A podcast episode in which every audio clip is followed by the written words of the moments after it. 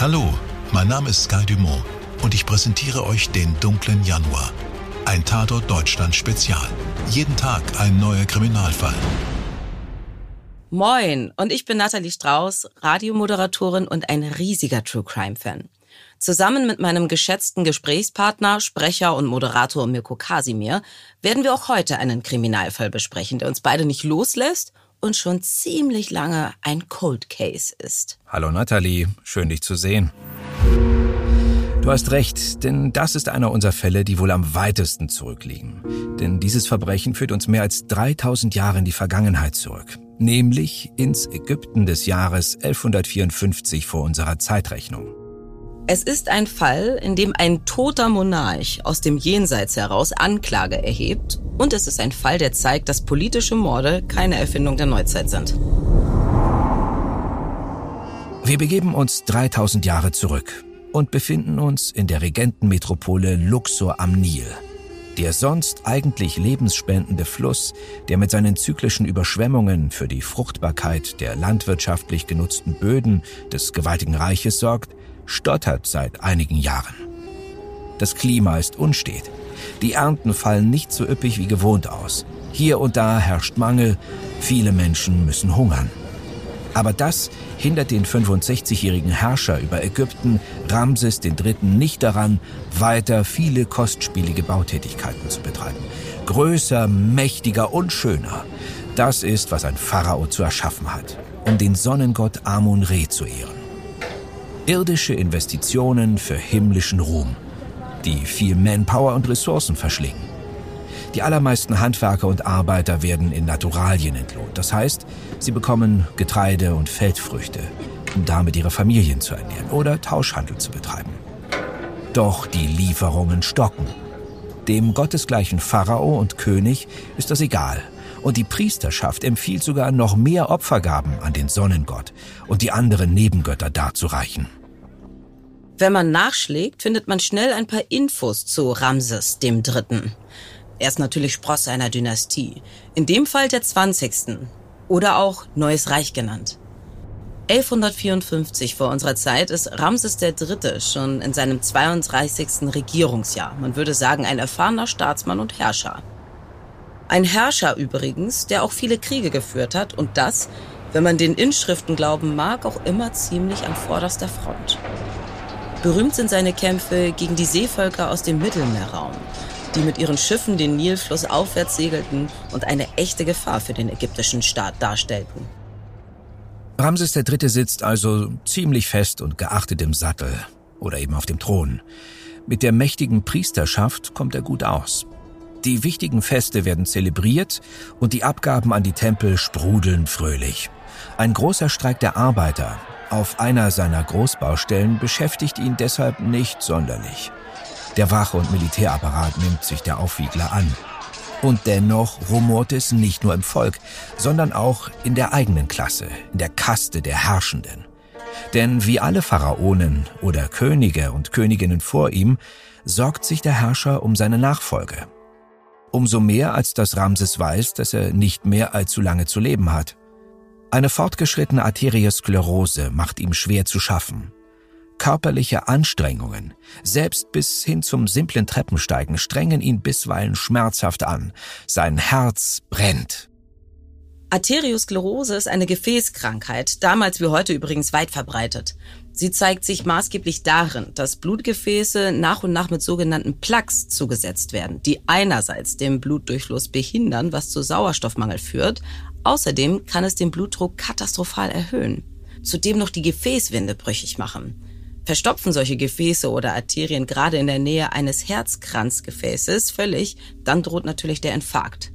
Heute wissen wir, dass diese Erkrankung durch falsche, zu fettreiche Ernährung, zu wenig Bewegung, Alkoholmissbrauch und das Rauchen befeuert wird. Was für ein Hohn, wenn man weiß, wie das Volk meist gehungert hat, ja? Damals galt es einfach nur als ein Zeichen der Schwäche des Herrschers. Zurück zu Ramses Nachfolgern. Ramses hat wie alle Herrscher zu der Zeit mehrere Frauen, die alle zusammen in einem Harem leben. Der Harem befindet sich ebenfalls im Palast und ist im Prinzip das private Zuhause des Pharao, wo er intim sein kann. Meist übernachtet Ramses hier und kommt durchaus den Pflichten eines Ehemanns und Liebhabers nach. Der Harem ist ein Hofstaat im Hofstaat. Aus der Forschung weiß man, dass Ramses eine Hauptfrau hatte. Die große königliche Gemahlin Iseta Hemjat. Nennen wir sie in Kurzform einfach Iset. Iset gebar Ramses schon in jungen Jahren mindestens zwei Söhne. Ramses IV. und Ramses VI. Zum Zeitpunkt unserer Geschichte ist zumindest einer der beiden Söhne als Prinz schon ein gestandener Mann. Ramses IV. ist knapp 40, verheiratet und begleitet hohe militärische und politische Ämter. Die Sache ist also geritzt. So scheint es. Nur hat der Herrscher eine seiner Nebenfrauen, zwar inoffiziell, aber ebenfalls zur großen königlichen Gemahlin gemacht. Tiye wird am Hof sicher nicht so genannt, verfügt jedoch über die entsprechenden Privilegien und hat eben auch Einfluss im politischen und familiären Sinne. Auch Tiye hat einen Sohn. Er wird später Pentaweya genannt. Er ist ungefähr 20 Jahre alt, militärisch ausgebildet und scheint ein recht schlauer Kopf zu sein. Auch ist Tiye deutlich jünger als die Königsgemahlin Iset und sieht sich noch lange nicht am Ende der Karriereleiter angekommen. Man sollte sich so einen Harem nicht wie in einem Sandalenfilm oder im Märchen vorstellen. Stellt es euch eher wie eine geräumige Villa vor, mit verschiedenen Wohnungen, einer Nachbarschaft, eigener Verwaltung, Hotel und eventuell auch Bordellbetrieb. Es gab dort neben den Frauen auch deren Kinder in verschiedenen Altersstufen. Viele waren auch schon wieder mit den Partnern und Partnerinnen. Also da ist eine Menge los. Auch eine Menge Service und Wachpersonal wurde beschäftigt. Es ist schlicht der Hofstaat. Die Frauen waren immer dicht am Ohr des Regenten und konnten so auch die Politik beeinflussen. Intrigen waren also ganz sicher an der Tagesordnung. Und nun ist da diese aufstrebende Nebenfrau Tier und ihr Sohn, die ganz genau die Zeichen der Zeit lesen können. Den Frauen war allen klar, dass Ramses III. schwer krank sein muss, denn er kam vermutlich auch seiner sexuellen Pflicht nicht mehr so richtig nach. Wenn schon Treppensteigen schwerfällt, wie sieht's dann mit Sex aus? Tie spürt, dass nicht mehr viel Zeit bleibt, ihren Sohn als Nachfolger des Pharao ins Spiel zu bringen. Pentaweya ist übrigens nicht der richtige Name ihres Sohnes, den kennen wir nicht. Pentaweya heißt eigentlich nur der, der jenen anderen Namen trug. Weshalb er so genannt wird, das erfahren wir noch. Mirko, wie geht's weiter? Da ist nun Ties Rivalin, die offizielle Königsgemahlin Iset mit ihren beiden Prinzensöhnen, die fertig ausgebildet und im Staat gut vernetzt und reibungslos die Geschäfte übernehmen werden, wenn der Herrscher ins Jenseits reisen wird. Tie hat aber sehr wohl den Finger am Puls des einfachen Volkes und spürt, dass der Unmut über Hunger und Ausbeutung dort gewaltig ist. Zudem pflegt sie Verbindungen ins Militär und ist im niederen Hofstaat ziemlich angesehen. Sie verkehrt mit den Hofdienern des Pharaos, wie zum Beispiel mit einem namens Mesetsure und Beamten wie dem Speisekammervorsteher Paibekamen. Tier weiß genau, einen Pharao stürzt man nicht allein, man braucht Verbündete. Sie muss den Staat stürzen, den Ramses Dritte repräsentiert. Ihr fragt euch vielleicht, woher wir das alles wissen. Also, es gibt im Ägyptischen Museum in Turin einen Papyrus, der bis ins Detail beschreibt, wie eine weltliche Gerichtsverhandlung im Jahr 1154 vor unserer Zeit abläuft. In dieser Gerichtsverhandlung geht es um den Mord am gottgleichen Pharao Ramses III. Interessant ist, dass der tote Pharao selbst die Mörder beim weltlichen Gericht angeklagt haben soll. Wie das im Einzelnen geschehen soll, ist mir bis heute ziemlich unklar, aber andere Zeiten, andere Sitten. Wichtig ist aber, dass wir dadurch die Namen der Verschwörer kennen und einen möglichen Ablauf rekonstruieren können. Es kommt nämlich hinzu, dass auch die Mumie von Ramses III. in den Sammlungen Kairos existiert. Man hat diese nun noch einmal genauer unter die Lupe genommen. Also nicht unter die Lupe, sondern unter einen hochmodernen Computertomographen. Das ist alles vor knapp zehn Jahren geschehen. Genetiker Carsten Pusch und der Paläopathologe Albert Zink, die auch schon den Eiszeitjäger Ötzi untersuchten, stellten bei dem bildgebenden Verfahren fest, der Pharao hat unter der Halsbinde einen sieben Zentimeter langen Schnitt, der durch alle Gefäße, die Luft- und Speiseröhre bis zur Wirbelsäule den Hals durchtrennte. Das überlebt natürlich niemand. Ramses III. muss getötet worden sein. Übrigens wurde bei dieser Computertomographie auch festgestellt, dass der Herrscher besagte schwere Arteriosklerose hatte. Und ein Detail fiel den Forschern ebenfalls auf. In der Wunde am Hals der Mumie liegt ein kleines Horus-Amulett verborgen. Ein Amulett, das eine Heilung im Jenseits bewirken soll. Aber wer war es? Die Intrigen werden gesponnen. Tier und ihr Sohn entscheiden sich zu handeln. Im Frühjahr 1154 vor unserer Zeit werden viele Feste zu Ehren der Götter, des Flusses und des Pharao vorbereitet. Man ist ziemlich geschäftig am Hof. Am Palast gehen viele Menschen ein und aus. Es gibt viel zu organisieren. So fällt es nicht weiter auf, dass die Nebenfrau Tie und ihr Sohn sehr viel kommunizieren. Es geht nicht mehr nur um Mord. Es soll ein Staatsstreich werden. Die Streiks auf den Baustellen nehmen zu. Teile des Militärs stehen nach Landverlusten dem König und seiner Führung kritisch gegenüber. Beamte und Bedienstete am Hof, die bisher in den Beförderungen übergangen wurden, sehen in einem Wechsel der Administration eine große Chance. Aber wie einen Gottesgleichen töten? Wie wird Amun-Re, der Sonnengott, reagieren? Und wie die anderen Götter? Um sicherzugehen, dass Pharao und Gott voneinander getrennt werden, muss ein Zauber her. Und dieser Zauber ist niedergeschrieben auf Papyrus, liegt in der Bibliothek des Palastes und wird unter strenger Obhut der Priesterschaft verwahrt. Gier und Frust machen es möglich, dass Tier und ihre Mitverschwörer an den wichtigen Zauberspruch gelangen. In Kombination mit kleinen Wachsabbildungen des Herrschers kann der altägyptische Voodoo seine Kraft entfalten. Nachdem dieser eher mystische Teil erledigt ist, schreitet die Gruppe zur Tat. Ramses III. ist jeden Tag in seinem Harem. Danach ließe sich jede Öl-, Sand- und Wasseruhr stellen.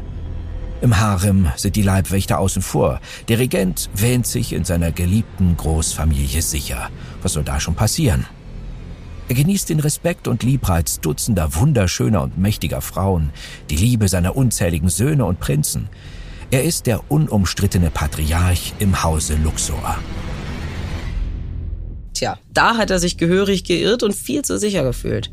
Als sich Paläopathologe Albert Zink die Mumie nämlich im CT genauer anschaut, stellt er nebenbei fest, dass Teile eines Vorderfußes von Ramses vor seinem Tod abgetrennt wurden.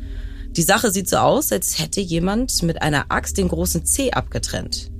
Geht man davon aus, dass der Pharao nicht selbst Holz hackt und auch im Krieg keine solche Verletzung erlitten hat, was sicherlich Erwähnung gefunden hätte, dann deutet alles auf einen heftigen Kampf hin, bei dem wild um sich geschlagen wurde. Ein Indiz ist auch, dass die Wunde nicht verheilt aussieht. Aber Mirko, ein 65-jähriger kranker Mann kämpft um sein Leben.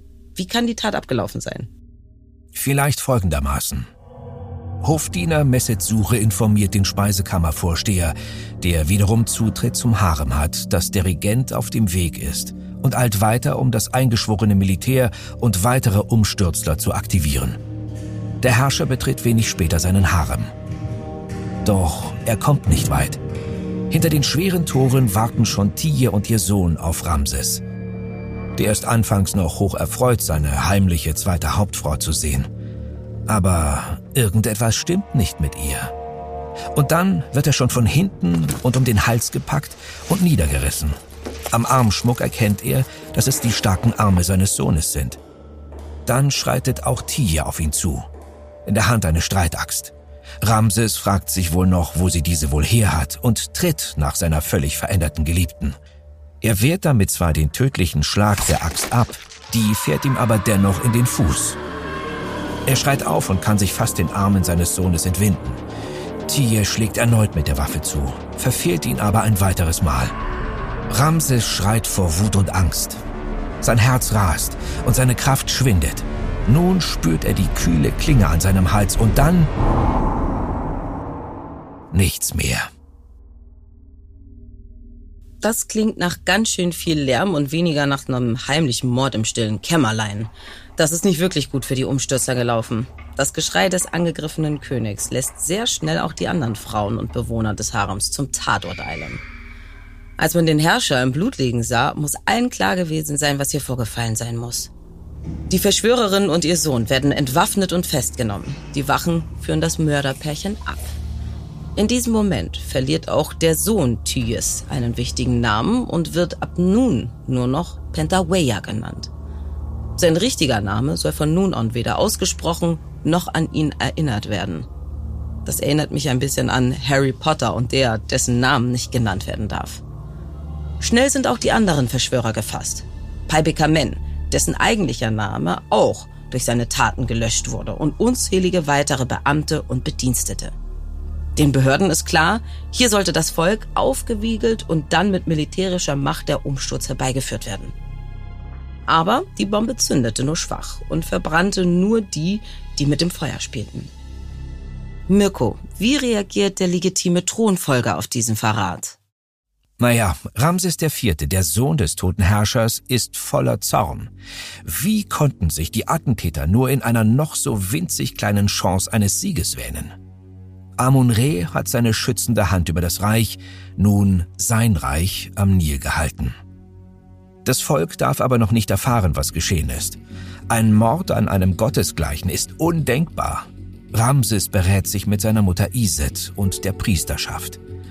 Die bestätigt, dass der Herrscher eigentlich nur schläft und an seiner schweren Krankheit leidet.